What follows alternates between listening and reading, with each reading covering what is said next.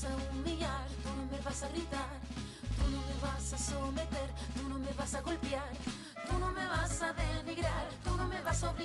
Olá, eu sou a Cecília Farias e esse é o sexto episódio do Punho. O tema de hoje é carga mental, que é um dos aspectos relacionados à invisibilização do trabalho reprodutivo. É, eu vou usar algumas referências aqui que são visuais, como quadrinhos. É, vou tentar torná-las o mais hum, compreensíveis por áudio, mas tudo vai vir em links no, na descrição do episódio. É, então, bora lá.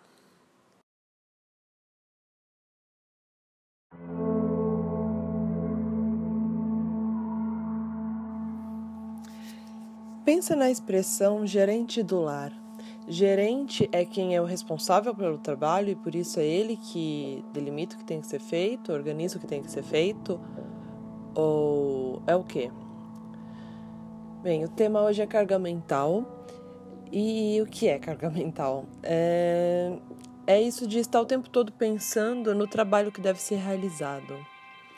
É, o trabalho doméstico mesmo enquanto você está lá nas suas atividades de trabalho remunerado, que seja.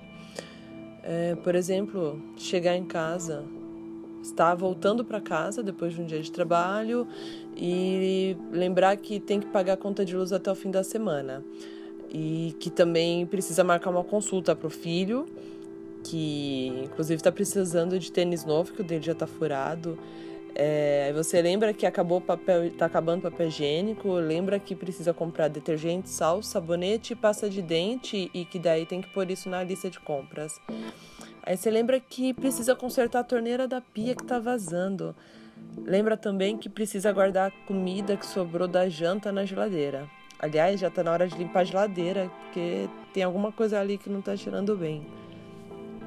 E é não importa, você pode não estar fazendo essas coisas, você está pensando nelas. Ponto é que para realizar essas coisas, mesmo que elas sejam executadas por outras pessoas, é preciso pensar nelas. E que, ainda que essas coisas sejam necessárias para a manutenção da vida de todo mundo na casa, geralmente é a mulher que tem que pensar nisso tudo. E mesmo que ela não execute tudo isso sozinha, esse trabalho de pensar nisso sobrecarrega mentalmente a pessoa. E a cena mais corriqueira é ver um marido em atitude, um companheiro, é, em atitude passiva, sem fazer nada que não seja pedido a ele. A artista francesa Emma ilustrou essas situações com uma série de quadrinhos intitulada Era Só Pedir. Bem, os quadrinhos fizeram bastante sucesso e foram traduzidos pelo grupo Bandeira Negra. Eu coloco o link aqui na descrição do episódio. Uma história rápida é, ilustrada nesses quadrinhos é: uma narradora conta. Na época do meu primeiro emprego, fui convidada para jantar na casa de uma das minhas colegas de trabalho. Quando eu cheguei, ela estava tentando dar comida para os seus filhos e, ao mesmo tempo, estava preparando o nosso jantar. Ela ofereceu um copo de vinho, disse que já ia, então fiquei lá conversando na sala com o marido dela. E ela lá, preparando a comida e tentando dar comida para os filhos. Depois de um tempo, a comida começou a vazar da panela. Tudo escorreu pelo chão. E o marido percebe, vai lá e diz: Meu Deus, que desastre, o que foi que você fez? Ela diz: como assim o que eu fiz? Eu fiz tudo sozinha. Foi isso que eu fiz. E aí ele? Mas era só me pedir que eu teria te ajudado. Bem, o problema é que quando o homem espera que a companheira diga o que ela quer fazer, é porque ele a vê como a responsável pelo trabalho doméstico. É, então, ela que tem que saber o que tem de ser feito e quando as coisas devem ser feitas. É, nota só como as mulheres são responsabilizadas pelo planejamento e pela execução do trabalho reprodutivo, enquanto os homens se concentram apenas na parte de executar. E só quando eles são chamados para isso.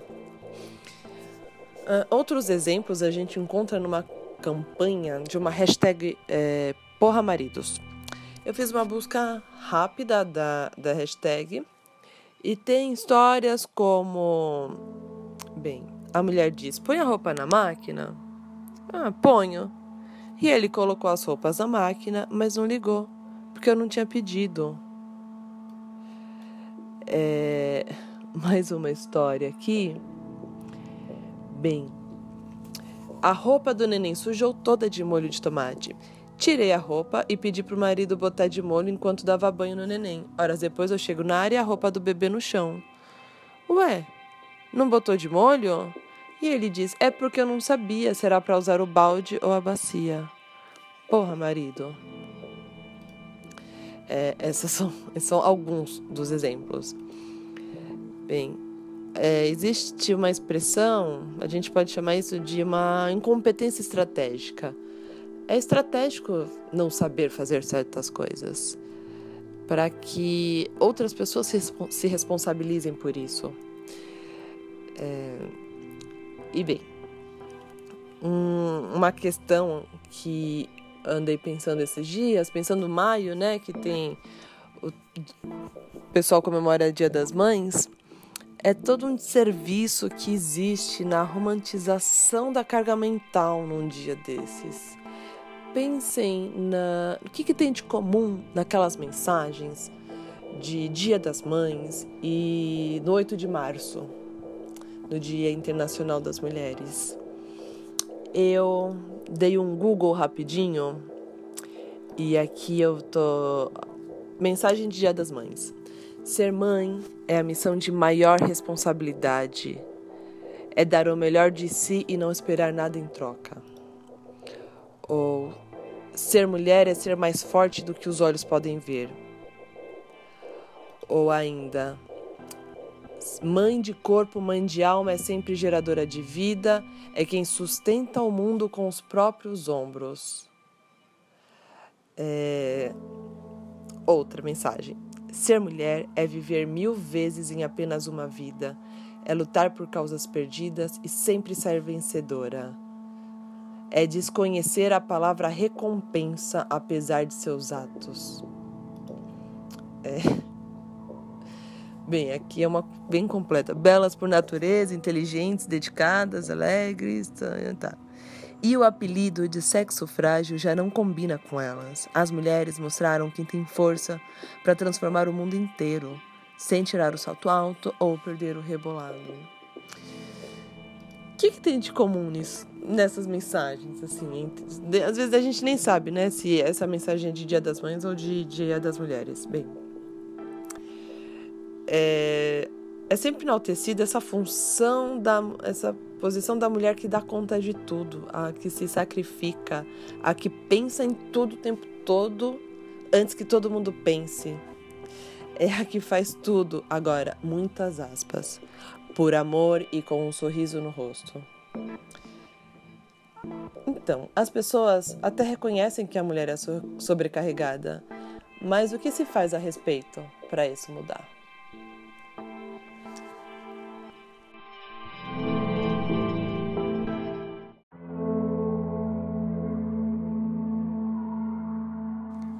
Para fechar essa edição, eu vou ler mais um pouco dos quadrinhos da Emma.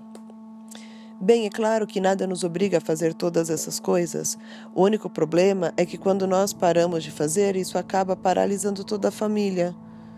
Portanto, a maioria de nós prefere assumir sozinha a carga mental nas nossas poucas horas vagas entre o trabalho os nossos lazeres para conseguir gerir o todo. Bem, eu já sei que alguns vão me dizer: ah, não é verdade, eu faço metade das tarefas da casa. Parabéns, quer um biscoito? Bem, isso não muda o problema. Estatisticamente, ainda é a grande maioria das mulheres que gerem e cuidam do lar.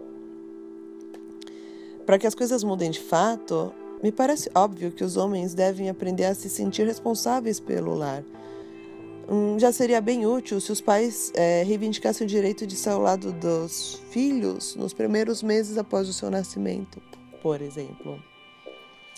É, e uma forma de nós mulheres contribuirmos com isso é pensar que está tudo bem não fazer tudo, que a gente pode estar ausente, que a gente não precisa ser intolerante com pequenos detalhes da casa.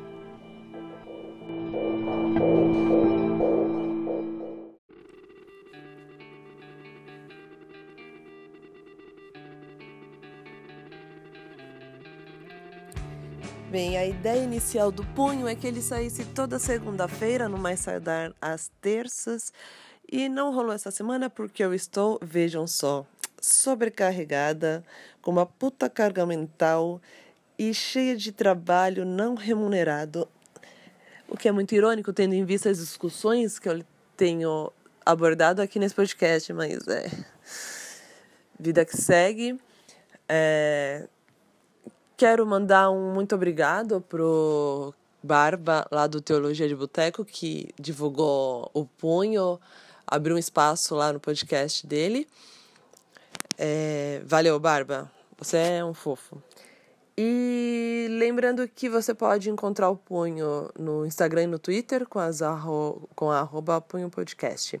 Também vou colocar aqui na descrição do episódio o link para ver os quadrinhos, porque metade da graça está é, tá nas imagens, claro. É, e também vou colocar uh, mais dois textos que falam sobre esse tema.